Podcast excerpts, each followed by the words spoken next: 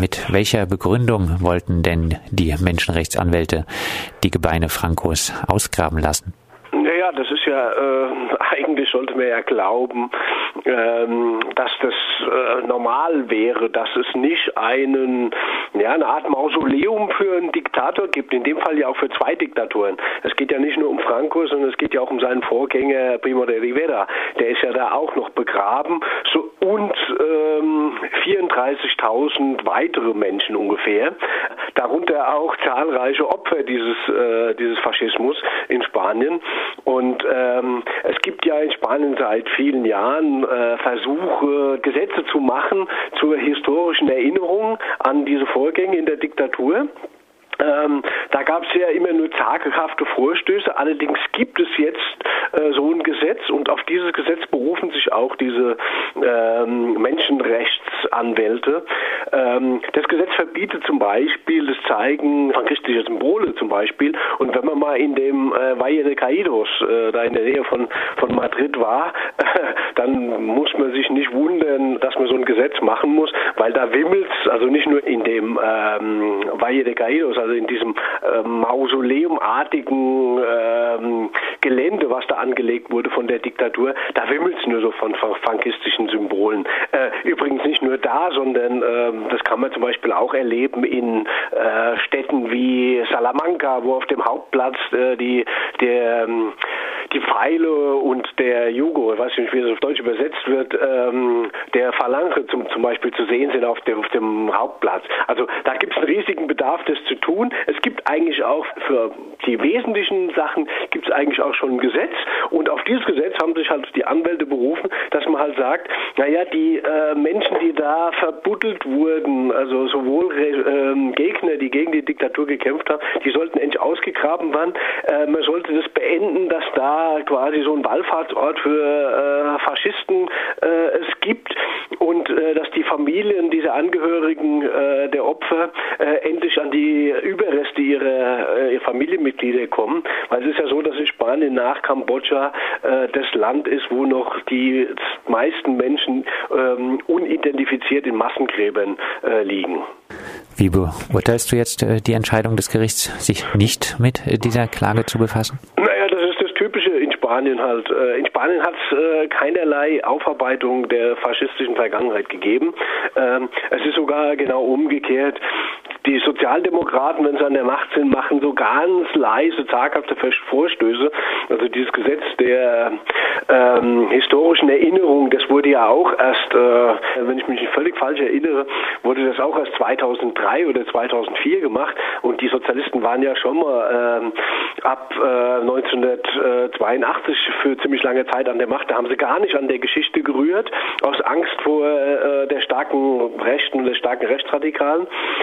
Ähm, die, ja, diese postfaschiste Partei der PP, also ich meine, äh, nach normalem Verständnis einer normalen Demokratie müsste man so eine Partei eigentlich verbieten. Nach, sogar nach den ähm, Gesetzen Spaniens könnte man das nach dem Parteiengesetz, weil sich diese Partei nie vom Faschismus und dem äh, Verbrechen, die in der Diktatur 40 Jahre lang begangen wurden, wo, woher halt auch diese 200.000 Tote, die da immer noch in Massengräbern rumliegen, äh, äh, herkommen, hat sich nie davon distanziert. Manchmal huldigt sie diese Verbrechen auch noch. Und deswegen ist es eigentlich nur in der Linie der bisherigen Geschichte. So auch diese Anwendung dieses Gesetzes der historischen Erinnerung, also das, das kann man überall in Zentralspanien noch sehen, wie da noch, äh, wo, es da noch diese, diese Erinnerung an diese Diktatur gibt, also wie die Diktatur gehuldigt wird und das besondere Ausdruck. Und deswegen äh, tun sich natürlich die Gegner sehr stark auf dieses ähm, ja, Valle de Caídos fokussieren, weil es halt der klarste Ausdruck dieser, dieser Huldigung ist, weil es so eine Art Wallfahrtsstätte ist. Du hast von 200.000 Menschen gesprochen, die in Massengräbern noch äh, äh liegen. Es wird gesagt, 114.000 Opfer des Franco-Regimes gelten immer noch als äh, verschwunden. Ähm, gibt es, äh, was diese Verschwundenen angeht, äh, ernstzunehmende Initiativen, da Aufklärungsarbeit zu leisten? Ähm, das muss man dann ähm, regional betrachten. Also im Baskenland, Katalonien und Andalusien gibt es seit vielen Jahren ähm, Initiativen, die auch von den jeweiligen Regionalregierungen gestützt waren, um die ähm, Massengräber auszuheben, die bekannt sind. Ähm, dann muss es im Allgemeinen ähm, ein Familienmitglied geben, äh, das ähm, beantragt, dass so ein Massengrab ausgehoben wird. Meistens wissen die Leute ungefähr, wo diese Massengräber sind. Ich war selbst mal hier im Baskenland bei so einer äh, Ausgrabung dabei. Da hat ähm, ein Bewohner seines äh, Hofs in dem baskischen Hochland äh, ist quasi 40 Jahre lang oder 50 Jahre lang auf den Überresten seiner Brüder und seines Vaters rumgelaufen. Das war in El Geta. Da sind nach der Stürmung von El Geta die Franco-Truppen eingelaufen und haben alle ähm, männlichen Wesen, also ab 14 Jahre, umgebracht, die äh, da fast ein Jahr lang Widerstand geleistet hatten. Und äh, als Erniedrigung der Opfer wurden die dann zum Teil äh, quasi vor der Haustür vergraben. Und der hat sich dann so, der wusste natürlich, wo das ist, aber hat noch lange gebraucht nach der Diktatur, um diese Geschichte anzuzeigen. Und dann wurde auch dieses Massengrab aufgemacht. Da lagen auch noch andere äh, Leute aus dem Dorf mit drin.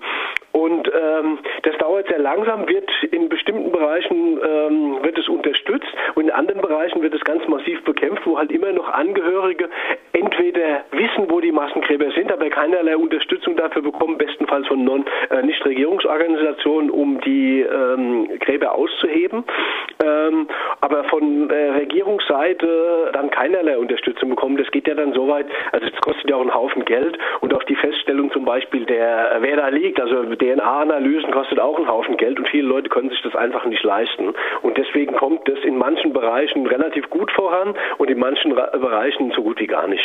Jetzt wird ja immer wieder auch äh, die Rolle äh, der Kirche bei der mangelnden Aufarbeitung der Franco-Diktatur äh, thematisiert. Sträubt man sich in der Kirche aufgrund der Kollaboration mit Franco weiter um eine Mitwirkung? Ja, also bisher schon. Bisher hat man leider auch davon von dem neuen Papst noch nichts gehört in diese Richtung, von dem man vielleicht erwarten könnte, dass er eine gewisse äh, Offenheit vielleicht zeigen könnte, wie in anderen Fragen auch, weil die vorherigen Päpste, also unser ähm, deutscher Ratzinger zum Beispiel, die haben ja eher sich damit hervorgetan, dass sie dann auch ähm, ja Leute heilig gesprochen haben, die äh, in diese Verbrechen massiv verwickelt waren. Und die spanische katholische Kirche, die ist ja, wenn man äh, sich ein bisschen auskennt, also äh, sehr stark ähm, infiltriert durch diese äh, Vatikansekte Opus Dei. Ähm, die ist wiederum äh, sehr stark äh, in, ja, durch, durch Leute in der spanischen Regierung vertreten. Da ist zum Beispiel äh, der Innenminister oder der äh, Wirtschaftsminister de Guindos. Das sind alles Opus Dei-Mitglieder.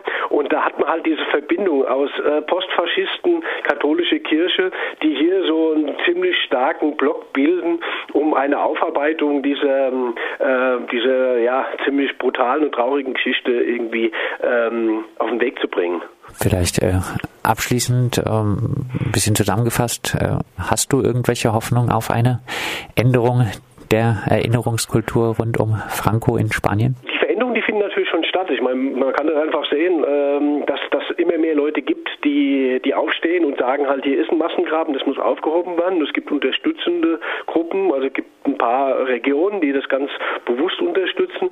Es gibt halt den anderen Block, der das versucht zu verhindern. Aber es zeigt natürlich auch, dass es ähm, zum Beispiel diese Juristen gab, die jetzt diese Initiative gestartet haben und die auch damit vor das Verfassungsgericht ziehen werden. Ähm, wobei die vom Verfassungsgericht wahrscheinlich relativ wenige Chancen haben. Aber die wollen dann auch ja vor den Europäischen Gerichtshof für Menschenrechte ziehen, weil das Ganze ist ja absurd. Also dass, dass äh, die Angehörigen von Leuten, die in der die in der Diktatur umgebracht waren oder ähm, dass die Diktatur in Spanien noch, das müssen wir sich mal vorstellen, in Deutschland gäbe es ein Monument, wo quasi ähm, Hitler und seine Untergebenen da ver verbuddelt sind, wo die Nazis dann äh, zu, äh, ja, zu irgendwelchen Gedenkanlässen hinziehen. Ähm, das, das, das kann man sich eigentlich nicht vorstellen und das, das ist eigentlich auch in Europa nicht hinnehmbar und deswegen gibt es da Hoffnung, dass dann spätestens vor dem Europäischen Menschenrechtsgerichtshof ähm, was Positives rauskommt und damit die De Debatte auch langsam immer stärker wird, weil die Regierung mit ihrem Blockadehaltung da immer stärker unter Druck kommt. Hat natürlich diese Initiative schon mal erreicht. Und dann gibt es natürlich noch die andere Geschichte, dass ja in Argentinien der Prozess gegen Franco-Verbrecher läuft.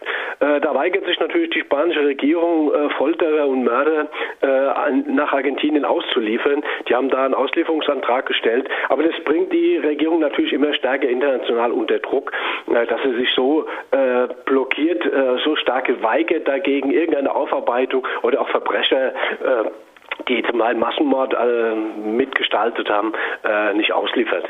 Und wir werden schauen, wie sich das Ganze weiterentwickelt. Soweit Ralf Streck, freier Journalist aus dem Baskenland. Mit ihm sprachen wir über die Nichtaufarbeitung der Franco-Diktatur. Gestern hat der oberste spanische Gerichtshof es abgelehnt, sich mit einer Klage von Menschenrechtsanwälten zu befassen.